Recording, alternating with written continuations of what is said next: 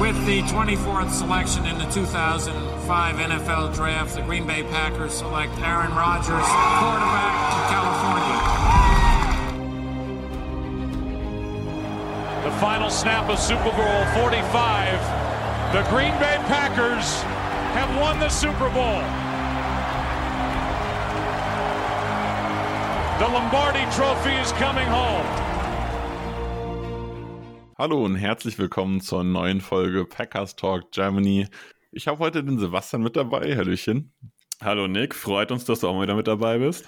Genau, und ich habe auch endlich mal wieder geschafft, äh, dabei zu sein. Es freut mich besonders. Ich wollte eigentlich letzte Woche schon dabei sein, habe es dann leider äh, kurzfristig doch nicht geschafft. Und nach dem Spiel ähm, konnte ich es mir nicht nehmen lassen und ich habe es diese Woche tatsächlich geschafft, nachdem wir es auch wieder mit ein bisschen Terminschwierigkeiten verschieben mussten, ähm, dabei zu sein. Und das freut mich besonders, weil wir nämlich ähm, ein richtig geniales Spiel gegen die Minnesota Viking Vikings hinter uns haben. Vorher gehen wir aber mal so ein bisschen die News durch, was ist passiert. Ähm, Clinton Dix, unser ehemaliger Safety, ist als Packer retired, beziehungsweise die Packers machen das nicht so wie andere, dass die dann so einen so äh, Eintagesvertrag rausgeben, dass sie tatsächlich als Packer retiren können, aber das ist dann immer so ein, ich sage, ich bin, ich möchte als Packer retired werden quasi. Dann ähm, ist er das auch. Das ist so die, der Packers Way to go. Und dann haben wir äh, kleine Roster-Moves, da möchte der Sebastian euch drüber informieren. Genau, die Packers haben die Woche wieder zwei Spieler gesigned auf den Practice Squad. Das eine ist Kicker Matt Amendola. Der hat allerdings zwei M in seinem Namen drin, also hat nichts mit dem Receiver Amendola zu tun. Und End Austin Allen. Ähm, das sind interessante Sachen, vor allem der Kicker, weil Ramis Ahmed, das war ja dieser zweite Kicker, der seit Ewigkeiten auf dem Practice Squad der Packers ist und teilweise elevated wurde, also hochgezogen wurde in den Game Roster. Der hat sich letzte Woche ähm, vor dem Spiel verletzt. Und daher haben die Packers wohl den Drang, da ähm, ja, eine, eine Sicherheitsvariante noch äh, zu haben. Deswegen ist der Kicker da und Austin Allen ist ein Tight End, der kommt von den Nebraska Cornhuskers. Relativ interessant, sehr, sehr groß ist der, 6 foot 8 ist der groß. Und der war 2001 nee, 2020 war der der Big Ten Titan of the Year, also in der Conference war der Titan of the Year und hat bei den Cornhuskers in Nebraska auch Rekorde gebrochen für die meisten Pässe gefangen und die meisten Yards und war zuletzt bei den Giants auf dem Practice Squad. Hm, wie immer, wer so spät auf so ein Practice Squad rutscht, ist wahrscheinlich keine wirklich relevante Sache mehr, aber ähm, gibt schlechtere Wahlen, als sich Austin Allen auf jeden Fall mal anzuschauen und äh, ich sag mal, anhand von Tyler Davis sieht man ja, dass so Leute auch eventuell länger ja, in einem Kader bleiben können und dann vielleicht eine kleine Rolle auf Dauer finden. Sonst gab es gar keine großen Roster-Moves die Woche, was auch mal ein ganz gutes Zeichen ist, dass sich niemand großartig verletzt hat, man hat niemand äh, entlassen müssen oder, oder, oder.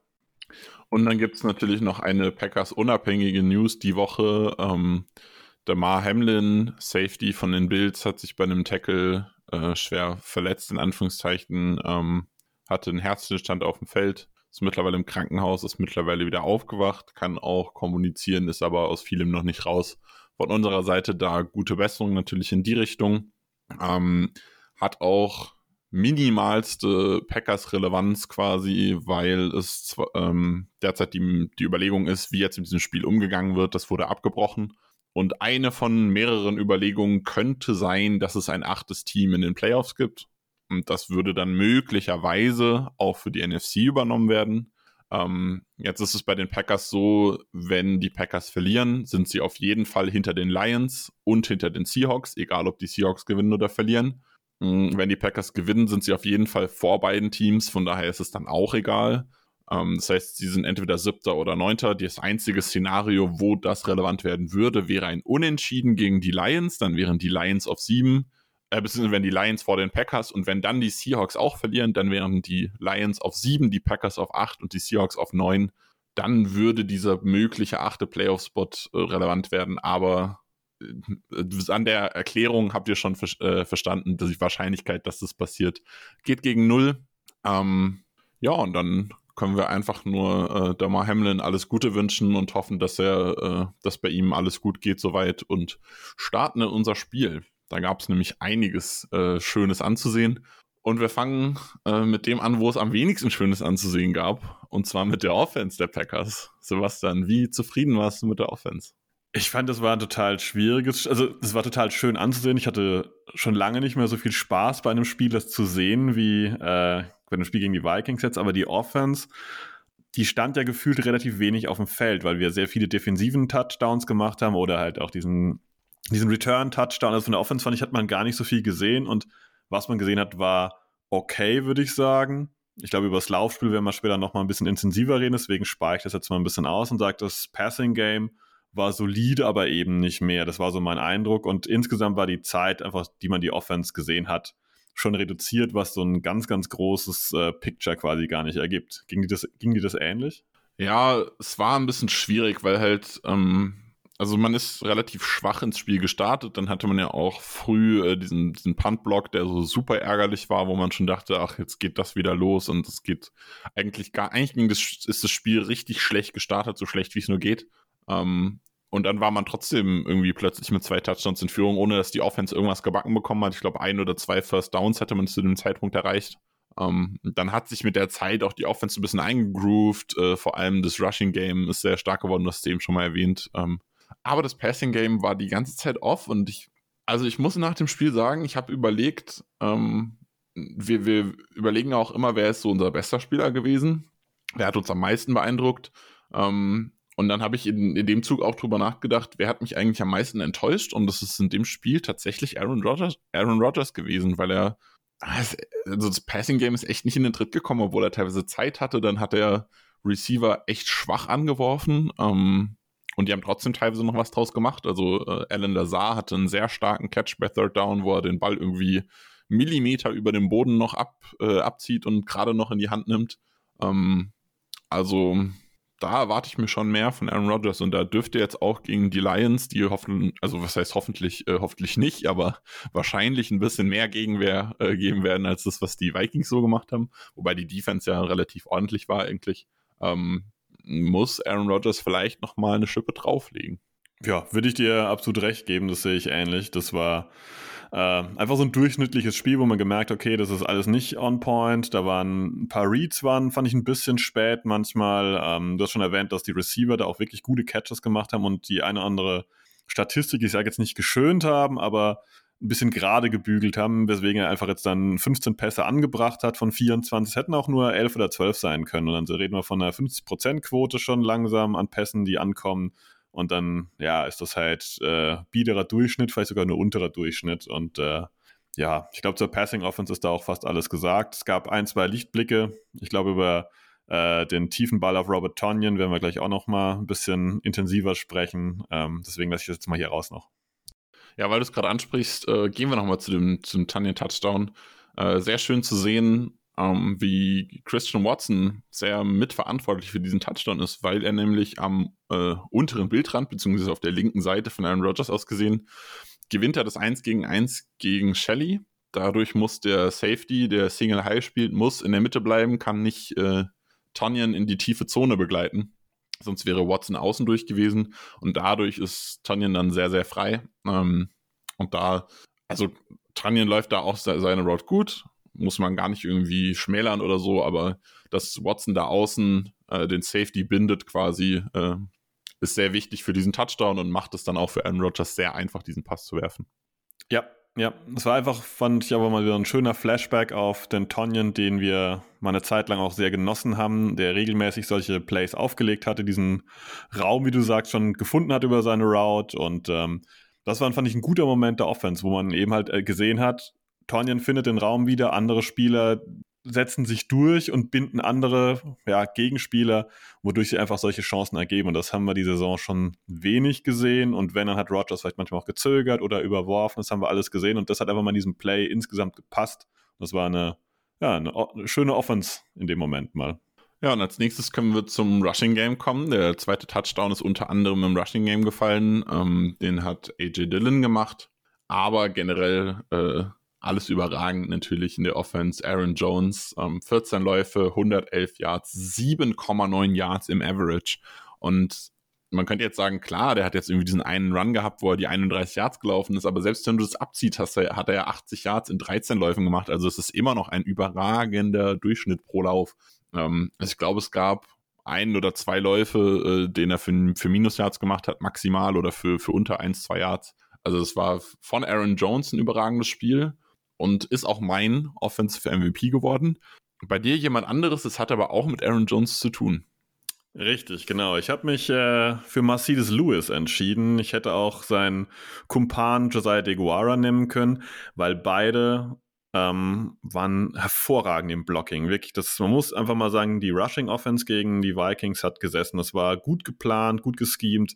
Da hat jeder genau seine Lane gefunden, in der er dann entsprechend geblockt hat, dass eben Jones aus drei, vier Yards, die er eh gemacht hätte, halt einfach dann auf sechs, sieben, acht hat erhöhen können. Das hat wirklich gepasst. Jones hat den, den entsprechenden Move dann gemacht, Iguara hat vorgeblockt oder Lewis und ich könnte beide nehmen, aber Mercedes Lewis war richtig, richtig stark und ähm, es bleibt zu hoffen, dass genau das jetzt weitergeht, dass wir unsere Offense dahin ähm, vielfältig ausbauen, gerade wenn man bedenkt, dass Mercedes Lewis im Spiel zuvor einen Touchdown gefangen hat und man auch mit dieser Komponente spielt, dass er eben halt nicht nur der reine Blocker sein kann, sondern eben auch im Passing Game wieder ein kleiner Faktor manchmal ist. Jetzt bin ich gerade am überlegen, wo wir als nächstes hingehen. Ähm, ich würde auch, weil da, es da auch wieder erstmal was, was Negatives zu besprechen gibt, zu den Special Teams gehen. Ähm, und zwar hatten wir da ganz am Anfang, ich habe es eben schon angesprochen, einen Punt-Block. Und äh, der trifft mich so, so richtig schön ins Herz, weil dieser Punt-Block aufgegeben wurde vom Long Snapper, der nicht schlecht gesnappt hat, ausnahmsweise mal. Äh, der Snap war in Ordnung. Aber danach leider es vers versaut hat, den Defensive Stunt äh, zu, zu blocken und äh, hat den falschen Spieler geblockt. Dadurch ist dann sein Gegenspieler durchgekommen, relativ frei und konnte den Punt blocken. Ja, was soll ich sagen? Ähm, sehr frustrierend zum Spiel gewesen. Ich glaube, da ist fast jedem Packers, würde ich sagen, das Herz in die Hose gerutscht. Ähm, als das Spiel so begonnen hat, da hat jeder gedacht, oh Gott, das kann nicht sein, dass wir uns quasi direkt zu Beginn so in den eigenen Fuß schießen und die, die Vikings da einladen, wirklich direkt hier ähm, in Führung zu gehen und dann uns vielleicht, wie so ein Spiel manchmal läuft, dann über ja, ähm, zweiten Touchdown dazu zwingen, plötzlich viel, viel mehr zu werfen und das, das Laufspiel ein bisschen zu ignorieren. Und hast es angesprochen, es war insgesamt ein ganz, ganz schlechter Punt. Da hat ganz, ganz viel nicht gestimmt. Man hat letztendlich Glück gehabt, dass Levitt da ein bisschen aufgepasst hat und den Ball erst überhaupt noch aus der Endzone hat raushalten können. Das hätte auch da schon, ja, äh, noch schiefer, ist ja kein Begriff, aber hätte noch mehr schief gehen können, als es eh schon schief gegangen ist. Das war wirklich ein Auftakt. Ähm, der eigentlich zum Ergebnis, zu diesem guten Spiel danach so gar nicht gepasst hat und ich habe mir echt Sorgen gemacht. Habe gedacht, warum tue ich mir das hier eigentlich an? Ja, ich hatte den Vorteil, ich habe äh, den Spielbeginn ein bisschen verschlafen und habe deshalb äh, diesen Punt, äh, Puntblock live gar nicht mitbekommen, sondern ich habe quasi kurz danach eingeschaltet, bin dann zurückgespult. Ich habe schaue immer über Game Pass, habe es mir angeschaut und mir direkt an den Kopf gefasst und dachte mir eigentlich, oh, willst du dir das jetzt echt antun? Und dann dachte ich mir, ja, komm, muss eigentlich, es geht um alles. Ähm, und war sehr froh am Ende. Aber ich muss dazu sagen, du hast jetzt gerade Levitt gelobt, dass er da irgendwie drauf geachtet hat, den Ball aus der Endzone zu tragen. Ich habe mich eher so ein bisschen geärgert. Also er hat super reagiert, den Ball überhaupt aufzunehmen, was ja was eigentlich egal ist, weil es natürlich ein, For äh, ein Force Down war. Das heißt, der Ball ist sowieso weg, aber wenn der Gegner ihn aufnimmt, können sie natürlich einen Touchdown laufen.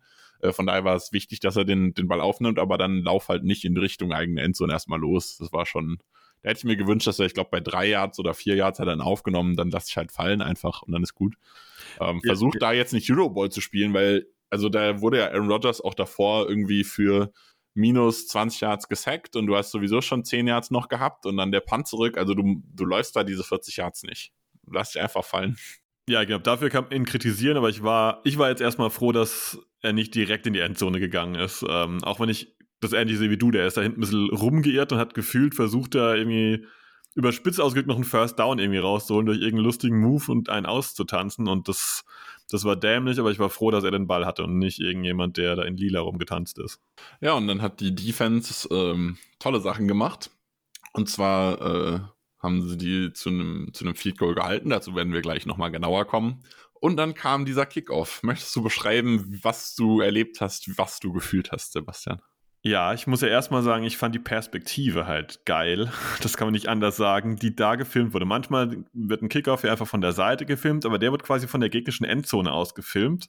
Und das war perfekt, weil du gesehen hast, wie, wie Nixon da einfach so ganz langsam, und langsam möchte, meine ich jetzt gar nicht despektierlich, aber er ist ja einfach nicht der schnellste, trotzdem kein langsamer Spieler, ähm, wie der da einfach wie so eine, wie so ein warmes Messer durch die Butter, der einfach straight durchgelaufen ist. Und das war, da ist so ums Herz aufgegangen. Ich, wir haben das das letzte Mal, glaube ich, bei Randall Cobb irgendwie erlebt, so vor x Jahren, dass sowas mal funktioniert hatte. Und ah, es war einfach ein befreiendes Gefühl, dass man aus diesem schlechten Auftakt direkt dann so ein positives Gefühl mitgenommen hat. Und bei Keyshawn Nixon muss man noch erwähnen, dass das ja, dass er vorm Spiel noch fraglich war und am Ende nur drei Snaps gespielt hat. Und das ist sein, sein Produkt daraus. Das ist schon äh, eine astreine Leistung, weil er wird sonst nicht erwähnt werden. Und klar, das äh, war ein tolles Spiel von Keyshawn Nixon und wir haben da mittlerweile wirklich einen Top-Returner und hat ausgedrückt, wir müssen ihn dringend unter Vertrag nehmen. Sowas hatten wir ja schon Ewigkeiten nicht mehr. Ich fand das besonders geil, weil ähm, du hast die Perspektive angesprochen. Man sieht es halt wirklich von hinten aus Kicker-Perspektive. Man sieht am unteren Bildrand noch äh, Karl Joseph, der dann auch danach noch seinen Tackle versaut. Greg, ähm, Greg Coach. Greg Joseph, Entschuldigung. Ja. ähm, ist Karl Joseph ist ein Safety, glaube ich, ne? Richtig, genau. Ja, gibt, äh, ja. Ich habe den Nachnamen im Kopf gehabt und habe den falschen Vornamen zugedichtet. Ähm, naja, jedenfalls, du siehst die Lücke aufgehen und in dem Moment schaut Keyshawn Nixon noch nach außen und ich dachte so, oh, jetzt lauf doch nicht dahin. Und dann macht er diesen Cut in die Mitte und läuft drumrum, lässt Joseph aussteigen und das, also es war wirklich eine Entwicklung von, von richtig frustriert, gerade diesen Punt abgegeben. Die Defense hat so ein bisschen gepusht, dass sie den Stand gehabt hat und dann wurde in diesem Keisha Nixon Return wurde einfach mit jeder Sekunde, mit jeder Millisekunde wurde die Stimmung besser. Es war sehr überragend. Ich würde fast behaupten, äh, dass dieser Return nicht nur die Punkte, sondern auch generell diese, das Spiel gedreht hat, weil es halt einfach ein krasser Momentum-Shift war, dass einfach die Packers wussten, ab dem Moment geht alles. Also ein, ein Kick-Off-Return, Touchdown. Ich weiß nicht, wann haben die Packers das zuletzt gemacht? 2011? Ich, ich also, glaube, ja, wir haben es nachgeguckt irgendwie. Genau, also es, war, es, war, es war in der 2011er Saison und davor in der 2000er Saison, glaube ich. Ja, ähm, richtig. Irg ja. Irgendwie sowas war es. Äh, also es ist Ewigkeiten her und wenn du sowas schaffst, dann geht alles. Dann ist alles möglich. Ja, was du gesagt hast, war wie, wie so ein Dosenöffner. Ne? Man hat das Gefühl gehabt, der hat, der hat diese Dose auch nicht einfach geöffnet, der hat die mit diesem Return aufgerissen. Und zwar nicht nur an, dem, an, der, an dieser kleinen, äh, ja, äh, wie heißt das Ding da oben drauf, da abgerissen, hat er quasi die ganze Dose komplett aufgerissen. Und dieser Momentum-Shift, den du erwähnt hast, genau das war's. Das habe ich gefühlt. Ich habe gedacht, aus diesem scheiß Auftakt, das kann man einfach auch mal sagen, und diesem Glück, dass man das irgendwie noch hat halten können, daraus dann so einen Return zu machen und zu sagen, Freunde der Sonne, Vikings, wir sind hier, und jetzt zerlegen wir euch. Das war so mein Gefühl danach, dass jetzt geht was. Jetzt ist, jetzt, jetzt ist die Büchse der Pandora geöffnet für die Vikings und jetzt zerlegen sie wir auch, äh, zerlegen wir sie auch und so ging es ehrlich gesagt ja auch weiter dann. Was ich lustig finde, ist, ähm, dass er ja letzte Woche auch schon einen richtig starken Return hatte, 93 Yards und das auch bei seinem ersten Return im Spiel. Also es war auch, war auch der erste und ich bin sehr gespannt, wie es nächste, äh, wie es jetzt am Wochenende dann, dann aussieht. Der erste Return von Nixon ist sehr spannende. Entweder er geht oder halt vielleicht auch nicht. Ähm, aber ja, also es ist, hat sehr gut funktioniert. Ich bin äh, sehr, sehr glücklich mit Nixon und ich glaube tatsächlich, obwohl er wenig Impact im sonstigen, wenig bis gar keinen Impact im sonstigen Spiel hat, es wird nicht günstig. Also da wird der ein oder andere möglicherweise auch sagen, hier, bisschen mehr Kohle kann ich dir bieten, wenn du das möchtest. Ja, ist zu hoffen, dass äh, Bisaccia, der ihn ja von den Raiders mitgebracht hat, da eine gute Connection zu ihm hat und dass einfach er ihm das so ein bisschen ja, schmackhaft machen kann nach dem Motto, ey, ich, ich kenne, wir, wir kennen dich, wir kennen deine Qualitäten, du bist wichtig für uns und ähm, er hat ja auch immer wieder ein paar Snaps in der regulären Defense gesehen und äh, ja, es bleibt einfach zu hoffen, dass die Packers hier nicht den Fehler machen und ähm, ihn einfach gehen lassen, sondern zumindest ihm ein ordentliches Angebot unterbreiten. Alles andere liegt dann ein bisschen in anderen Kräften, aber das ist jemand, der uns sehr, sehr gut tut und uns schon in gute Feldpositionen gebracht hat jetzt. Ja, und dann kommen wir zu etwas, was, ähm, also ich wüsste spontan nichts, was ich negativ anmerken kann, mal abgesehen von der Garbage Time Defense dann vielleicht am Ende, aber ähm, die defensive Seite des Balls, we got a defense. Die können es doch. Ja, es war, ähm, es war die letzten Wochen schon ein bisschen besser geworden, aber das war jetzt wirklich ein Momentum-Shift. Der Begriff ist viel zu klein. Das war eine absolute Monsterleistung, weil mir hat, mir hat diese Giftigkeit gefallen. Also ich hatte das Gefühl, die Packers wollen nicht nur gewinnen, das ist so dieses Wollen. Es war einfach, die waren wirklich 100% bis in die Haarspitzen motiviert. Da gab es so viele kleine Szenen, wenn Bälle weggeschlagen wurden oder wenn, wenn, wenn ein Pass von Kirk in, ins Aus ging. Die waren alle richtig heiß drauf und Ich fand, unser System hat auch wunderbar gepasst. Das war well coached, muss man auch einfach mal sagen. Barry hat oft auf den Sack bekommen, aber das war jetzt well coached. Die, die, die Vikings hatten keine Chance. Muss man einfach mal so deutlich sagen. Und äh, jetzt hackt bitte niemand auf dieser Garbage-Time rum, auf den langen Ballen, auf Jalen Naylor, alles gut, gönne ich ihn, aber vorher in einem regulären Spiel, in Anführungszeichen, äh, zwischen Rogers, Cousins und den beiden Defenses, wir hatten die völlig im Sack. Und das muss man auch so stehen lassen. Und das geht, wie du erwähnt hast, komplett durch die Defense. Wir könnten, glaube ich, fast jeden Spieler da erwähnen, der in dieser Regular Game Time auf dem Feld stand, weil die haben allesamt einen sehr, sehr guten Job gemacht. Ja, wir haben uns sehr schwer getan bei der, beim Aussuchen unserer Defensive MVPs und haben beschlossen, einen aus der Verlosung rauszunehmen. Das ist Jair Alexander. Warum? Jair Alexander war einfach, ja, er, war klar der entscheidende Mann. Der hat Justin Jefferson nicht nur an die Kette gelegt, der hat ihn auch genervt, der hat ihn auch entnervt. Man muss ja ehrlich sagen, wenn Jefferson auch im Nachhinein dann darauf verbal reagiert, dass Jair ja versucht hätte, in seinen Kopf reinzukommen, da war er drin. Wenn du das nach dem Spiel erwähnst, dass Jair Alexander das versucht hat, dann hat er es ja auch geschafft, sonst würdest du es nicht erwähnen. Ja, das war offensichtlich, jeder hat, glaube ich, den Gritty gesehen, den er da äh, angelegt hat und dann dieses, ja, ich nenne es mal, wie es ist, Geheule dann der, der Vikings irgendwie, ja, das wäre Taunting und so weiter. Naja, es war nicht in seine Richtung. Er, ist einfach weggegriddied, würde ich mal einfach sagen. Ähm, ja, also der war überragend an dem Tag, muss man ganz deutlich sagen. Und wie Nick gesagt hat, deswegen haben wir gesagt, den nehmen wir jetzt nicht als Spieler des Spiels, weil das war, glaube ich, jedem offensichtlich, der das Spiel gesehen hat, dass Jair Alexander hier Jair Island wieder war und ähm, Top-Niveau geboten hat. Gegen Top-Receivers, muss man auch einfach sagen. Ja, Justin Jefferson ist einer der besten Receiver der NFL aktuell. Und äh, Chapeau, so eine Performance. Äh, ich glaube, er hat am Ende dann auch, also ich, ich weiß gar nicht, ob es auch in der Garbage Time oder schon davor war, einen Pass gefangen, aber sonst halt auch nichts. Also er hat nichts gefangen. Wirklich nichts. Fünfmal angeworfen worden, davon hat er dann am Ende einen, einen gekriegt, aber in der relevanten Spielzeit hat er eigentlich nichts, keinen Impact, Impact auf das Spiel gehabt. Und wenn du als Cornerback äh, einen Top-Superstar-Receiver so aus dem Spiel nehmen kannst, dann kann ich nur den Hut ziehen. Aber wir wollen trotzdem schauen, ähm, wen wir dahinter noch alles so loben können, weil, du hast eben schon gesagt, es gab sehr, sehr viele gute Leistungen. Und jetzt bin ich mal gespannt, wer bei dir da sehr positiv rausgestochen ist. Ich nehme einen, den wir die letzten Wochen, Monate es öfter kritisiert haben, dass er eine sehr, sehr schlechte Saison spielt, dafür, dass er einen frischen Vertrag bekommen hat und eigentlich auch so ein bisschen der Anker der Defense die letzten Jahre über war, Kenny Clark. Das war ein richtig, richtig dominantes Spiel von Kenny Clark. Das ist ja so ein Ding, das liest sich vielleicht gar nicht in den klassischen Stats so ein bisschen wieder. Selbst die waren aber völlig in Ordnung. Kenny Clark hat am Ende dann äh, vier Tackles, hat einen Sack gehabt und Quarterback-Hits und so weiter und so fort. Aber einfach war stetig präsent. Der hat die, die Vikings über die Mitte konstant genervt. Klar, jetzt kann man wieder sagen, ja, war aber auch der dritte Center. Die Packers haben auch Verletzungen. Es ist einfach so, wir spielen auch ohne Rashawn Gary. Das ist immer so ein Aufwiegen. Wer hat jetzt mehr Verletzungen? Kenny Clark ist durchgekommen. Kenny Clark hat genervt. Kenny Clark war regelmäßig bei Kirk Cousins im Gesicht gehangen irgendwo irgendwie und ähm, das hat sicherlich auch die Passing Offense der Vikings deutlich limitiert und zwar ein Top-Spiel von Kenny Clark. Was du jetzt sogar noch vergessen hast in den äh, ganzen Dingen, die er erreicht hat, ist der äh, Strip Sack und Fumble, also der Fum Forced Fumble und auch die Fumble Recovery. Und wenn ich es richtig in Erinnerung habe, war das gar nicht gegen den Center, sondern es war gegen den Right Guard, äh, wo er da angetreten ist, den er da überlaufen hat auf dem Weg zu dem Strip Sack. Das heißt, sein bestes Play hat er nicht mehr gegen diesen dritten Center gemacht. Ähm, von daher, ich bin, bin da auch bei dir, dass das Spiel einfach sehr, sehr stark von ihm war. Persönlich hat mich einer noch, noch den einen Funken mehr beeindruckt. Und das ist Rasul Douglas, weil ich da auch wieder so ein bisschen kritisch war. Es war ähnliche, ähnliche Situation fast, hat auch einen frischen Vertrag bekommen. Letzte Saison war er richtig gut.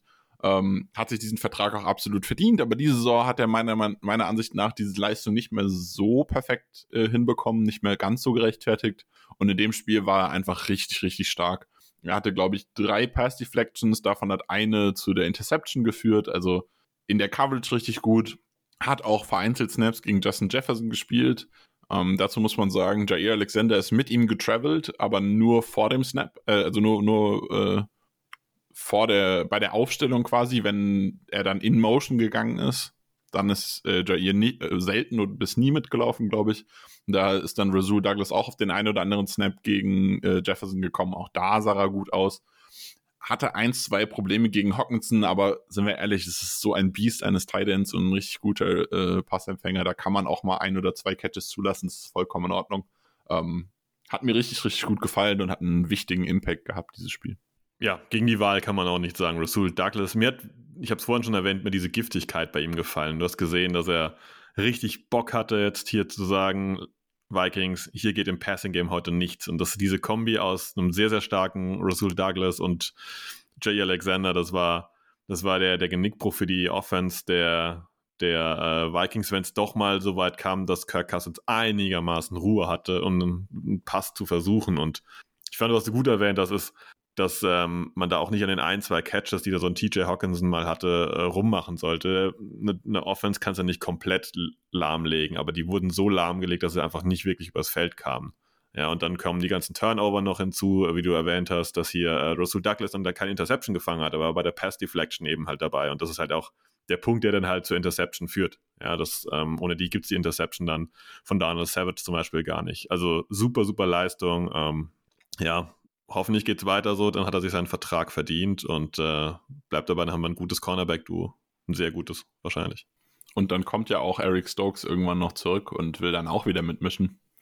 Ähm, auch erwähnenswert definitiv ist unser Safety-Trio mit jeweils einer Interception. Äh, Donald Savage, Adrian Amos und Rudy Ford.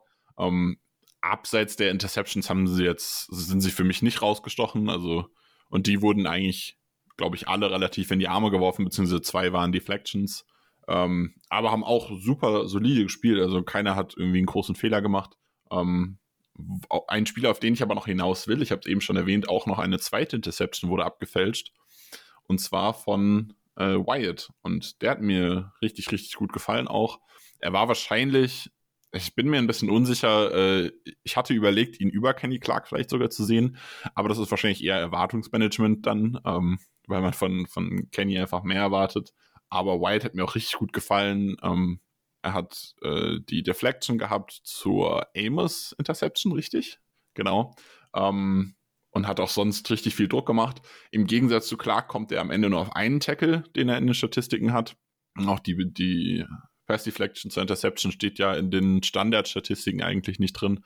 Von daher sieht es bei ihm nach wenig aus, aber er hat auch ein richtig gutes Spiel gemacht, hat sehr viel Druck über die Mitte gemacht ähm, das freut mich sehr, weil äh, ich mir von ihm deutlich mehr erwartet habe als bisher in der Saison und jetzt ist er langsam im Kommen. Das ist sehr, sehr schön. Ja, das hast du ja gut erwähnt, finde ich. Ähm, wir hatten ja letzte Woche spekuliert, dass äh, der Wante Wyatt mehr auf dem Feld stehen würde. Und das hat er letztendlich, weil er Lowry ja auf IR gewandert ist und äh, Wyatt hat am Ende 34 Snaps gesehen. Äh, Kenny Clark zum Beispiel 36, Jerron Reed 33. Also er hat jetzt wirklich sein erstes Spiel, kann man schon sagen, so als Stammspieler jetzt mal bestritten und es war eine gute Performance, auf die lässt sich aufbauen. Ähm, ja, es wurde ja während der Saison öfter mal besprochen, irgendwie, hm, ist das ein bisschen schwierig, dass Wyatt so wenig spielt, irgendwie so wenige Snaps, dann war er auch mal inactive, glaube ich, zwischendrin und ähm, ich glaube, es ist einfach der Packers Way. Gewisse Leute in der Defensive Line so ein bisschen langsamer ranzuführen, hat man bei Rashan Gary auch, vielleicht nicht in dieser dieser, ja, in dieser Extreme letztendlich, aber der Weg zeigt doch meistens in die richtige Richtung. Und wie du gesagt hast, der Wanda Wyatt hat ein gutes Spiel gehabt. Wenn der so weitermacht, dann werden wir an dem noch Freude haben, vor allem auf einem Rookie-Deal. Ja, du sagst es, er ist ja ganz frisch ähm, erst gekommen vor der Saison. Um, ähm, einen Namen würde ich gerne noch erwähnen ähm, in der Defense, dann wäre ich von meiner Seite durch, dann darfst du gerne auch noch, wenn du noch jemanden hast. Ähm, zwar war der Pass Rush ordentlich, also hat, hat auch gut gefallen, auch outside. Preston Smith hat ordentlich gespielt, auch Enak Barre hat gut gespielt. Aber wer mir, wer mich sehr überrascht hat, weil ich ihn aus dem Draft äh, damals, ähm, wann war das, 2019, wenn ich mich richtig erinnere, müsste er gewesen sein, war Justin Hollins. Haben wir erst Ende November geholt. Ähm, der hat ein richtig cooles Spiel gemacht. Also der hat, hat glaube ich, auch einen Sack drin gehabt ähm, und hat echt, also hat konstant, wenn er gespielt hat, ich glaube, er hat, er hat nicht überragend viel gespielt, ich glaube, er hat auch irgendwie 20, 30 Snaps so die Ecke gespielt und hat da echt konstant äh, Pressure gehabt und hat mir erstaunlich gut gefallen dafür, dass ich ihn aus dem College, aus dem College gar nicht mochte und wir ihn ja jetzt auch ähm, sehr frisch erst geholt haben. ähm, von den Rams. Die haben ihn gewaved, glaube ich, haben ihn geclaimed. Ähm, und ja, das ist mir sehr positiv aufgefallen und das ist für mich eine Erwähnung wert, weil ich es bei ihm, bei ihm nicht damit gerechnet hätte, dass es passiert. Ja, ja, da kann man, glaube ich, vielleicht festhalten, vielleicht zeigt er eine ganz ordentliche Leistung, wenn er irgendwas mit Weiß, Gelb und Grün anhatte, wie bei den Oregon Ducks vorher am College. Das wäre so die, die, die Conclusion daraus. Nee, aber ähm, als wir den geholt haben, habe ich auch gedacht, so, naja gut, es wird so ein End-of-Roster-Player sein, der, wenn überhaupt, mal reinrotiert und dann zwei, drei, vier Snaps sieht. Und du hast schon erwähnt, ich habe nachgeschaut gerade eben, der hat 26 Snaps gespielt und ist ein guter Death-Player. Auch das muss man wertschätzen, wenn Leute da bei Verletzungen mal reinkommen und ein paar mehr Snaps spielen, dann eine solide Leistung abliefern. Das ist ähm, nicht zu unterschätzen, weil wir haben jahrelang gesehen, wie das aussieht, wenn unsere Starter auf gewissen Positionen nicht gut sind und die Leute dahinter noch schlechter sind. Und deswegen, sowas ist wertzuschätzen und auch mal positiv zu erwähnen, ja. Ja, und von, von mir wäre es das dann zu dem Spiel. Ich weiß nicht, hast du noch was zu sagen? Willst du vielleicht, äh, vielleicht noch mal, kannst du noch mal ganz kurz was zu Joe Barry sagen, ähm, wenn du keine Spieler mehr hast?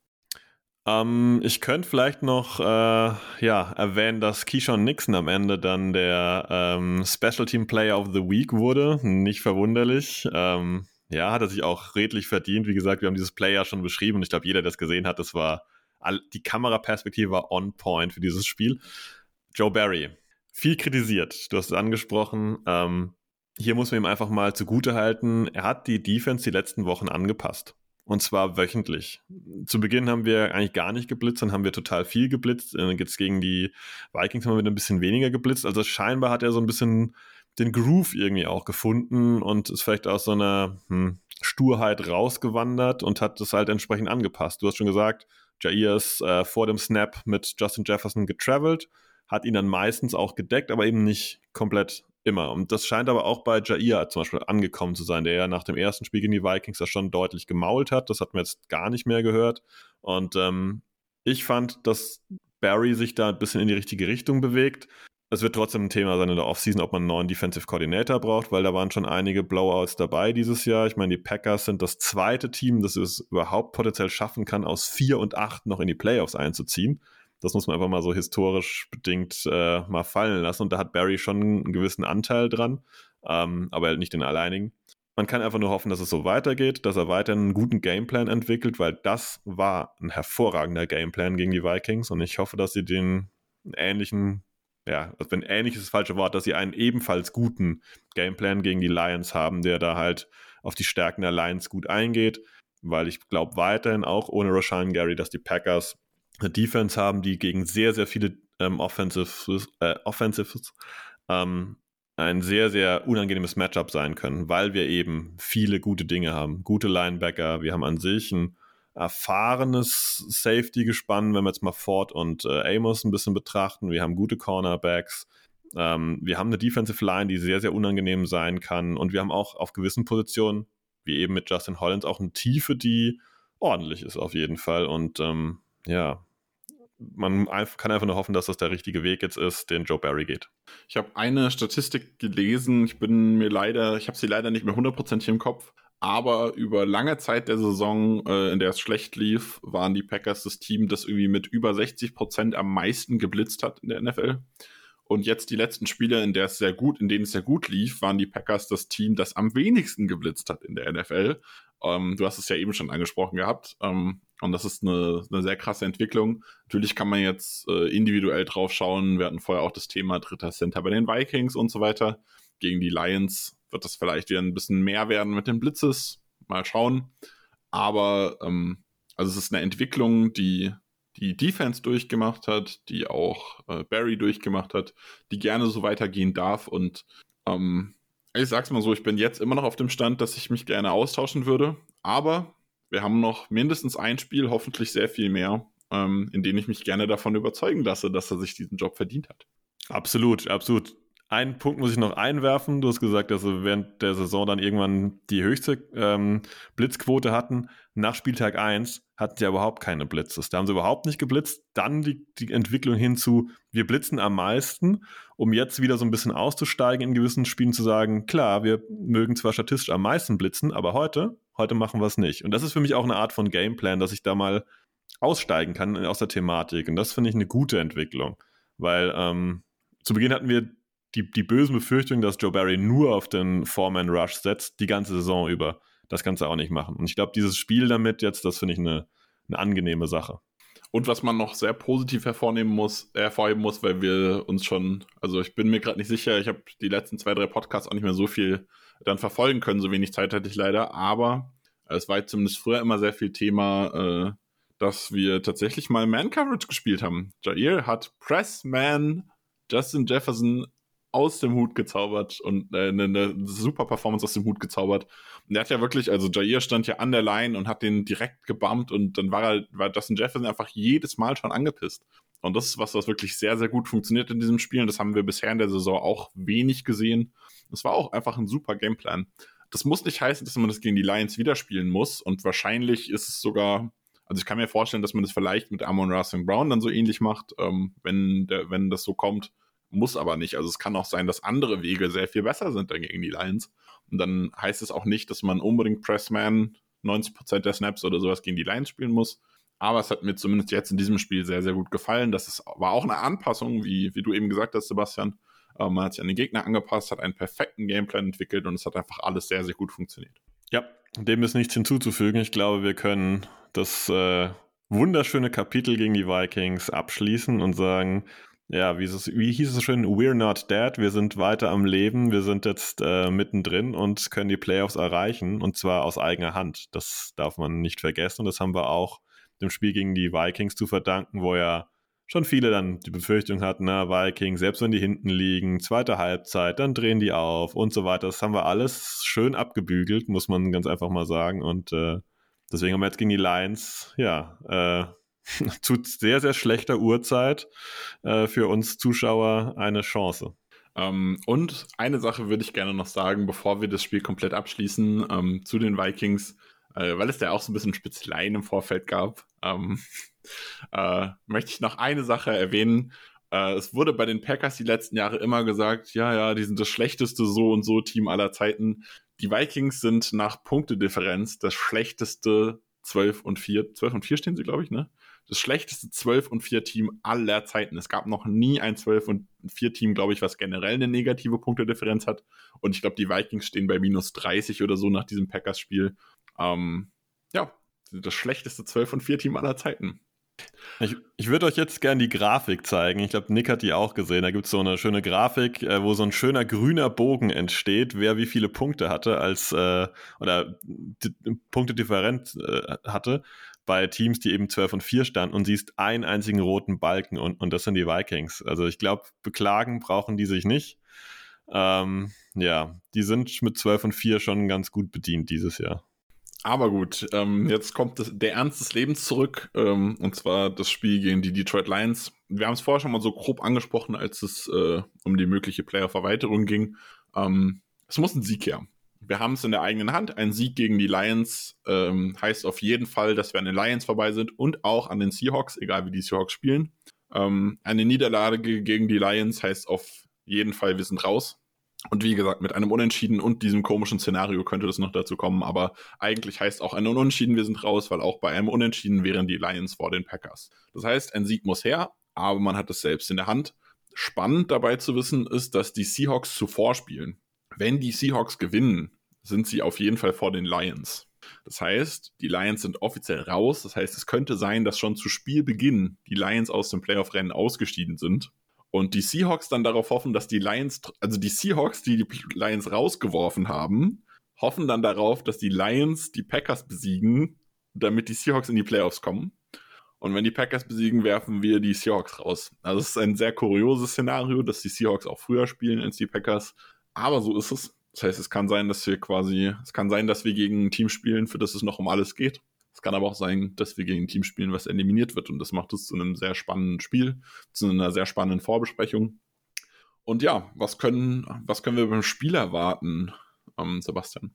Super schwer, finde ich, zu analysieren, weil die Lions hat jeder ein bisschen anders erwartet. Letztes Jahr wurde wieder auf Jared Goff rumgehackt. Das ist noch so ein Übergangsjahr und so weiter und so fort. Mal schauen, wie sich alle entwickeln und ob das die richtige Entscheidung war. Penny Sewell, den Tackle, äh, der hochgedraftet wurde, auf Right Tackle zu stellen. Da wurde ja viele Sachen thematisiert. Ja, Amon Ross und Brown war das Ende so, ein, so eine Flugshow, dass der da äh, die Saison gut abgeschlossen hat, ist der Andre Swift fit und so weiter. Da gab es äh, sehr, sehr viele Storylines und haben sie am, am äh, der Trade Deadline noch ihren Titan TJ Hawkinson getradet, auch äh, ja innerhalb dann der Division, was auch eher ungewöhnlich ist. Also da waren schon sehr viele Storylines. Wenn man es runterbricht auf das Football schauen, jetzt ohne den, die Packers-Brille auf, die Lions zu schauen macht in der Regel Spaß. Das sind unterhaltsame Spiele, das muss man einfach mal sagen. Und die Offense ist potent halt nicht über die Faktoren, die man jetzt so dachte. Man dachte, ja, der Andre Swift. Nee, unser alter Kollege Jamal Williams ist da der Hauptrunning Back. Der kann uns da ähm, in die Suppe spucken ein bisschen. Ja, Emma Raston Brown funktioniert auch gut wieder, da brauchen wir nicht drüber reden, macht er gut. Ähm, aber es ist so ein Spiel, das sehr, sehr schwer greifbar ist, weil die Lions ähm, machen gewisse Sachen anders als andere Teams. Jetzt, wenn wir auf die Defense schauen bei den Lions, die spielen total viel Man-Coverage.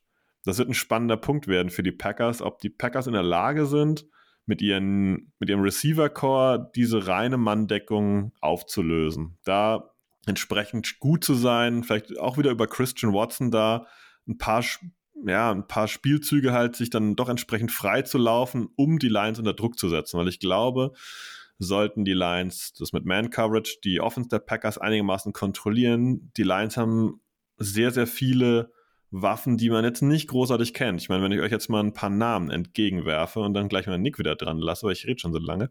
Ähm, Shane Zylstra, Tight End, der hat die ganze Saison über elf Bälle gefangen. Vier davon waren aber Touchdowns. Ja, also so Zeugs. Der, der First-Round-Rookie äh, James Williamson, Jameson Williams ist auch jetzt wieder dabei. Der hat einen Touchdown gefangen, aber das Ding gleich über 41 Yards. Das sind, die haben so ein paar Sachen, die super schwer einzuschätzen sind. Inwieweit sind diese Leute gegen uns jetzt im Gameplan drin? Wie siehst du das nächst? Das ist auch so ein bisschen Wundertüte irgendwie, die Lions? Ja, es ist sehr spannend, weil sie sehr vieles so halb können. Also es erinnert mich in vielen Dingen auch an das, was die Packers können. Ähm, bei den Packers habe ich immer wieder das Gefühl, wenn man von allen Spielern und allen Mannschaftszellen die Highlights nimmt, bist du das beste Spieler, das beste Team der NFL. Und wenn du die Lowlights nimmst, bist du das schlechteste Team der NFL. Und dann gibt, okay, es gibt immer noch die Texans, aber ähm, du bist äh, ein Contender um den Number One Pick, aber äh, und die Mitte ist dann irgendwo anders.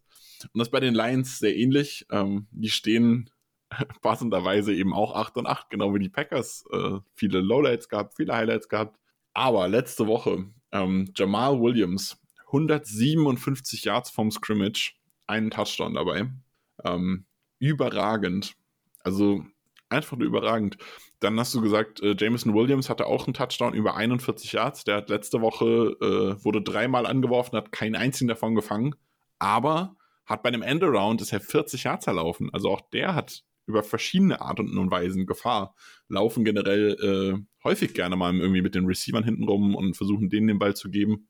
Ähm, auch unkonventionell viel habe ich manchmal das Gefühl. Also es ist schon sehr unterhaltsam, was, was die Lions machen. Dann haben die auch coole Spieler. Sie haben so Typen wie halt ein Jamal Williams, wo ich mich auch einfach. Es ist ein Division-Rivale, aber ich freue mich über jeden Touchdown, über jeden positiven Lauf von Jamal Williams. Freue ich mich wie Bolle, weil ich den Kerl einfach super mag. Also Lions zu schauen ist einfach sehr, sehr cool und die können sehr viel und es macht sehr viel Spaß. Ähm, ja, und dann hast du, wie du angesprochen hast, dieser Titan äh, Silstra, der vier Touchdowns in zehn Catches fängt. Es ist auch einfach eine richtig geile Storyline. Also es ist einfach cool. Ähm, und dann hast du noch diese Storyline äh, im Rücken, dass jetzt ähm, Jared Goff, äh, nachdem die, der ja von den, von den Rams kam, dann waren die Rams erst so dieser krasse Trade-Gewinner und äh, sind sie ja im Nachhinein auch irgendwie immer noch. Ähm, aber äh, Jared Goff findet so langsam auch irgendwie rein, macht sogar irgendwie so einen Case, dass man überlegen muss, ob man vielleicht sogar mit ihm weitermachen könnte. Sein Vertrag ist jetzt so ein bisschen das Problem, aber sonst findet er so ein bisschen so einen Case für sich und ähm, das funktioniert so halbwegs. Und trotzdem haben sie noch diesen geilen Top-Pick von den Rams. Also es ist alles äh, sehr, sehr fun bei den Lions momentan. Ja, also wir, wir könnten jetzt wirklich in diese, diese Fun-Ebene Lines ein bisschen eintauchen. Also auch, dass ihr mal, mal gehört habt, Jamal Williams, 15 Touchdowns dieses Jahr. Der ist sechs Yards von einer 1000-Yard-Saison äh, entfernt.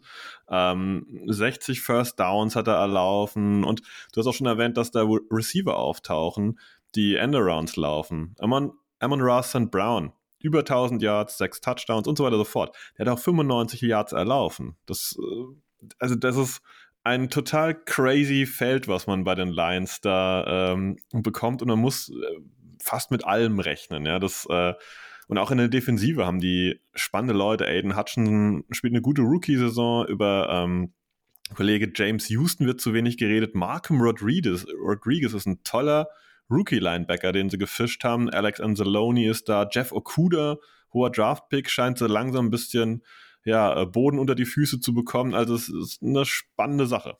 Ja, gerade Jeff Okuda wollte ich auch ansprechen. Der hat ja, äh, war ja, glaube ich, Top 5 Pick oder so, also relativ sehr, sehr hoch jedenfalls. Er hat ja am Anfang so ein bisschen gestruggelt, so seine Probleme gehabt und jetzt diese Saison hat er mir auch wieder richtig gut gefallen. Also äh, richtig ordentliche Entwicklung genommen auch. Und das ist so ein bisschen, ich sehe gerade, es gibt noch einen Kirby Joseph, weil wir vorher die Josephs hatten, ist auch Safety. Ähm, ähm, also es ist, äh, ist ein cooler, cooles Roster, so auf, in allen Positionen. Es gibt überall coole Spieler und man, ja, also, es, also ich glaube, es hat noch schon lange nicht mehr so viel Spaß gemacht, äh, für die Lions-Fans Lions-Fans zu sein. Vor, vor, allem, was man ja nicht dazu äh, nicht vergessen darf, es ist ja nichts Neues, dass man bei Ideen immer so das Gefühl hat, eigentlich ist es ein cooles Roster, eigentlich könnten die coole Dinge tun, aber diese Saison funktioniert es tatsächlich auch mal. Obwohl es wieder schlecht losging, und die sind ja auch 4-8, glaube ich, gestartet. Nee, nicht ganz so schlecht, aber die sind auch relativ schlecht gestartet. Ähm, und haben dann auch diese, diesen Comeback hinten raus noch äh, geholt. Und ähm, ja, also da läuft momentan auch sehr, sehr viel. Also man könnte fast behaupten, äh, Lions Packers sind so ein bisschen die Teams der Stunde in der NFC momentan. Ja, ja, die Lions sind mit 1-6 gestartet. Die haben äh, zu Beginn nur gegen die Commanders gewonnen und dann ging es los mit dem äh, ja, Sieg gegen die Packers. Dann äh, ja, haben sie ein bisschen rangezogen, kamen dann auf 4-6 ran und äh, ja, haben letzte Woche dann die Bears nochmal mit 41-10 platt gemacht, um ja auf 8-8 zu kommen und ja, es ist ein, es ist einfach ein ganz, ganz spezielles Roster, hast es schon erwähnt. Da ist irgendwo ganz schön viel Talent da. Wir wollen jetzt nicht alle aufzählen, aber die haben oft früh gepickt und diese Saison scheint es alle so ein bisschen ähm, eine gute Mischung zu ergeben. Scheinen erfolgreich zu sein. Sie scheinen ihren Groove so ein bisschen zu finden in der Offensive wie auch in der Defensive, weil sie haben es nicht nur auf der einen Seite, dass man sagt, okay, die haben eine funktionierende Offense, weil die hatten gegen die Seahawks auch mal dieses 48 zu 45, wo man sagt, ja, hier Punkte, Punkte, Punkte, Punkte, sondern die haben beide Welten jetzt so ein bisschen entdeckt. Aber ich glaube, der Knackpunkt wird sein, dass man die Offense der Lions stoppen kann. Ähm, weil die letzten Wochen haben sie ja schon sehr, sehr hochgradig gescored. Hoffnung kann die kann den äh, Packers machen, dass das letzte Mal, als die Lions unter 20 Punkte geblieben sind, war das Spiel gegen die Packers. Da hat man 15 zu 9 gewonnen, da konnten die Packers so bei 15 Punkten halten. Problem war, dass die Packers nur 9 gemacht haben. Ähm, wobei ich sage, aus meiner Sicht war dieses Spiel auch ein bisschen äh, ein Outlier. Da waren auch ganz, ganz schlechte Entscheidungen bei dem Spiel dabei, wo die Packers ja in der Offensive, in der, in der Red Zone dämliche Entscheidungen getroffen haben. Da gab es diesen Touchdown-Versuch auf David Bakhtiari und so weiter und so fort. Ich glaube, das hätten sie damals auch gewinnen können. Und daher bin ich eigentlich positiver Dinge, dass die Packers die Möglichkeiten haben und auch das Personal und hoffentlich auch eben diesen entsprechenden Gameplan, was wir vorhin angesprochen hat, gesprochen hatten, die Lions auch mit ihrer großen Vielfalt und Kreativität ähm, doch einigermaßen im Griff zu halten.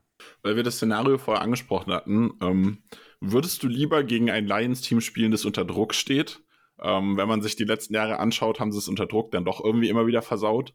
Oder würdest du gerne, äh, würdest du lieber gegen ein, ein Lions-Team spielen, das raus ist da hätte ich auf der Downside so ein bisschen Angst, dass die sich jetzt denken, so, wir haben nichts zu verlieren und so ihren, ihre komplette Kiste an geilen Plays rausholen und die Packers einfach komplett nass machen. Mir wäre es lieber, sie, für sie wird es noch um was gehen, bin ich ehrlich. Das andere, die sind so schwer einzuschätzen. Ich meine, Dan Campbell als Typ, als Coach ist, äh, ist, ist, eine, ist eine, eine coole Rakete da. Ich, ich würde denen zutrauen, dass sie dann einfach da auch ähm, Shots fired spielen und einfach äh, sagen, okay, Jameson Williams, heute, heute probieren wir mal drei, vier tiefe Dinge auf dich und der ging nicht grundlos in Runde 1. Klar, der kam jetzt von der Kreuzbandverletzung zurück, aber ähm, die Leute sind halt auch gut, sind talentiert und das kann gegen jede Defense halt auch mal passieren, dass da irgendwann so mal durchrutscht. Und wie gesagt, wenn Jamal Williams kriegt diese 15 Touchdowns in 1000 Yards ja auch nicht geschenkt.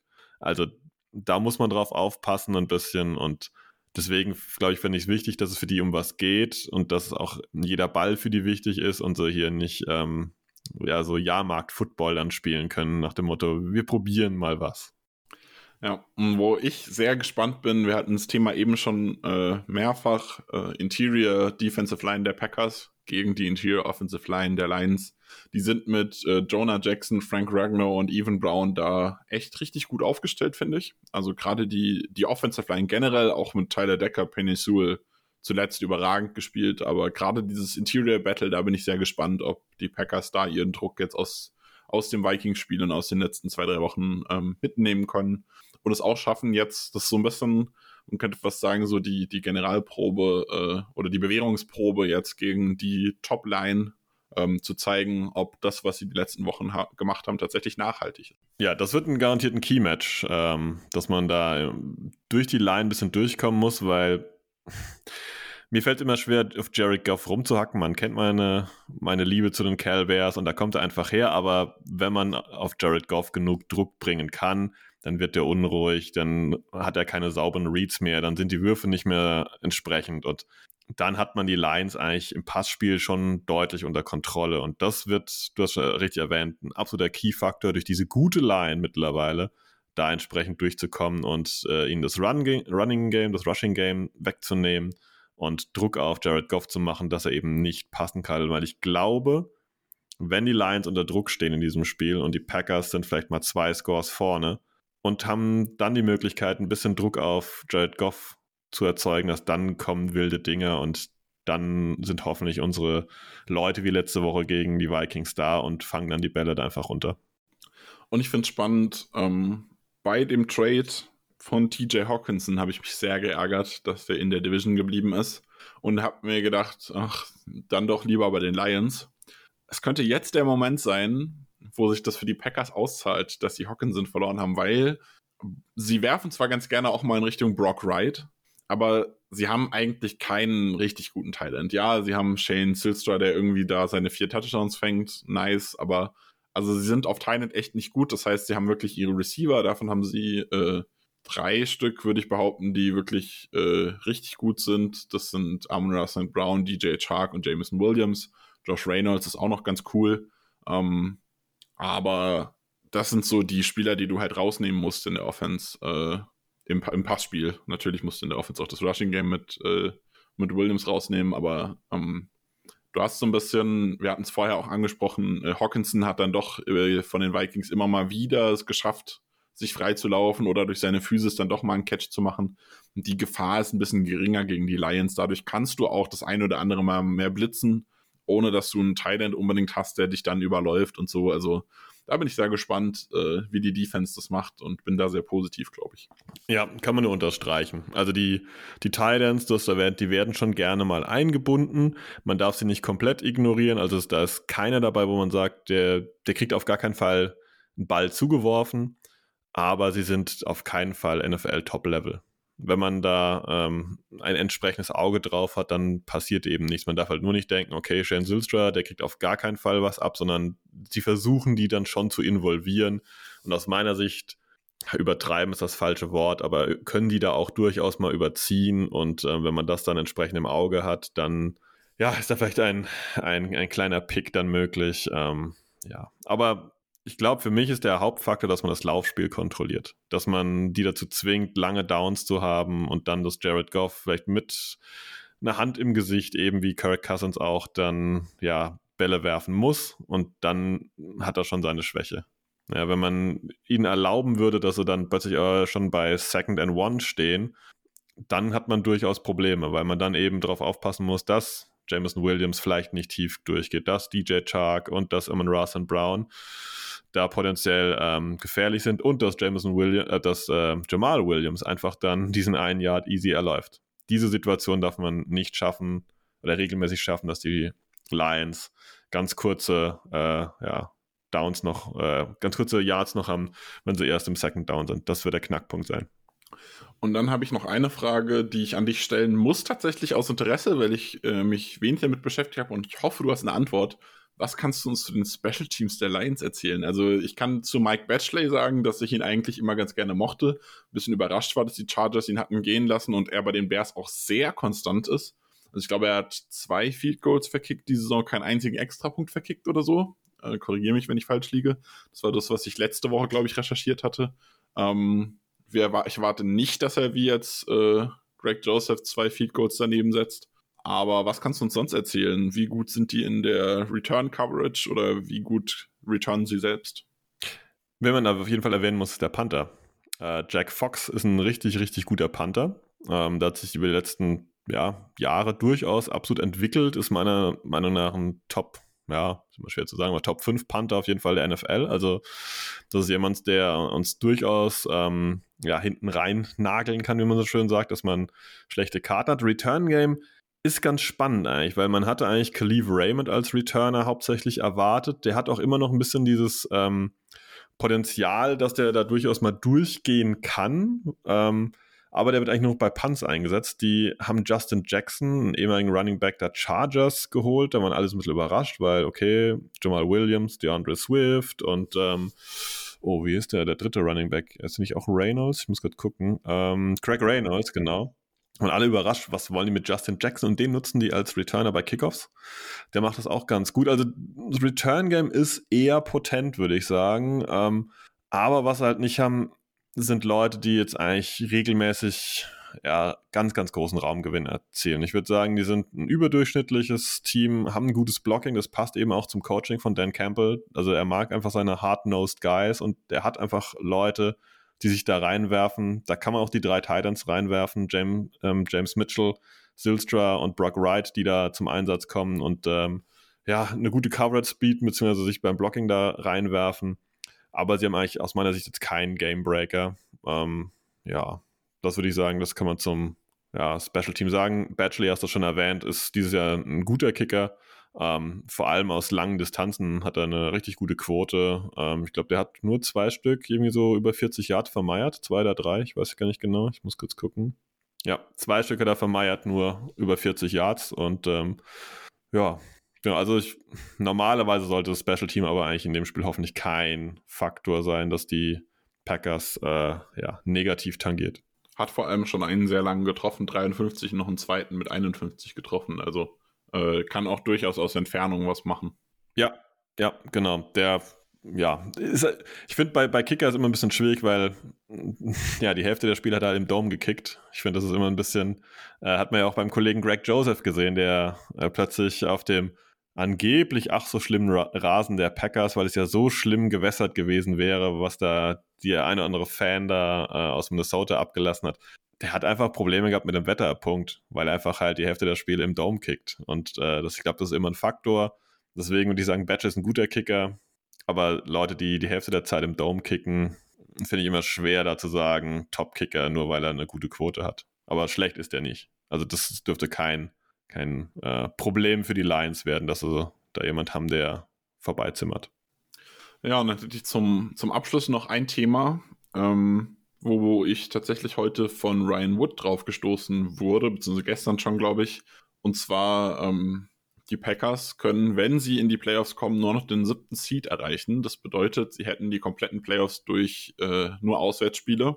Das wiederum bedeutet, es ist durchaus möglich, dass das ähm, gegen die Lions das letzte Heimspiel von Aaron Rodgers sein wird.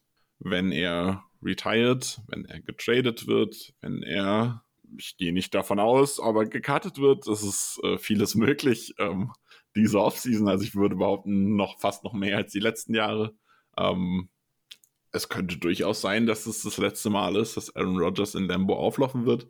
Er selbst hat wohl gesagt, dass er durchaus im Kopf hat, dass es eine Möglichkeit ist, aber er hat noch gar keine Entscheidung getroffen, sondern wie es bisher immer gesagt wurde, wird in der Offseason nach der Saison wird er darüber nachdenken und dann wird er sich zusammensetzen irgendwie und mit denen quatschen hat noch die Hoffnung rausgeschickt, äh, dass weniger Fans an Lions-Fans, äh, weniger Tickets an Lions-Fans verkauft wird. Er hat doch ein bisschen viel Lieder gesehen in den Stands. Ähm, aber ähm, ja, das ist durchaus eine, eine, Möglichkeit und von daher ist es vielleicht nochmal ein bisschen was Besonderes, auch ähm, abgesehen vom Sportlichen, dieses Spiel.